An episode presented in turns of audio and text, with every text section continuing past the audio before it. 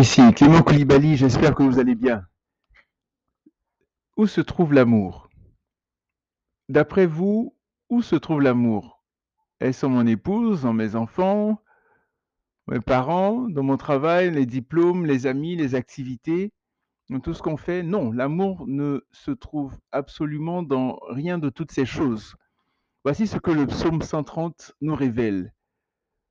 Ô Israël, place ta foi l'Éternel, car c'est auprès de lui que l'on trouve l'amour. On trouve auprès de lui une parfaite délivrance.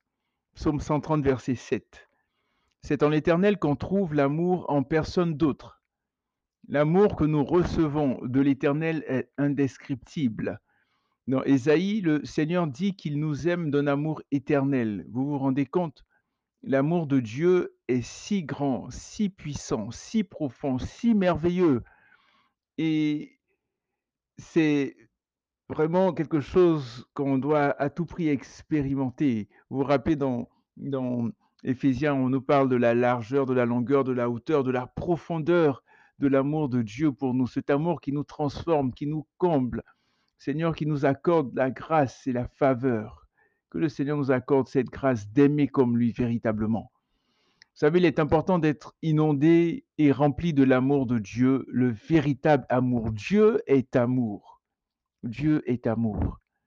Et nous avons euh, la responsabilité, le devoir, je dirais, d'aimer comme Dieu. Les deux choses les plus importantes, les deux principaux commandements, les deux choses les plus importantes au monde, aimer Dieu de tout son cœur, de toute son âme, de toute sa force, de toute sa puissance. Certaines versions disent de toute son énergie et aimer son prochain comme soi-même. Donc, les deux faces d'une médaille.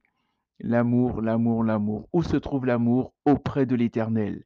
Si on a des difficultés, demandons au Seigneur de nous remplir, de nous inonder de son amour afin d'aimer comme lui il aime. Donc portez-vous bien, sachez que vous êtes aimés et sachez que Jésus revient très bientôt. À la prochaine.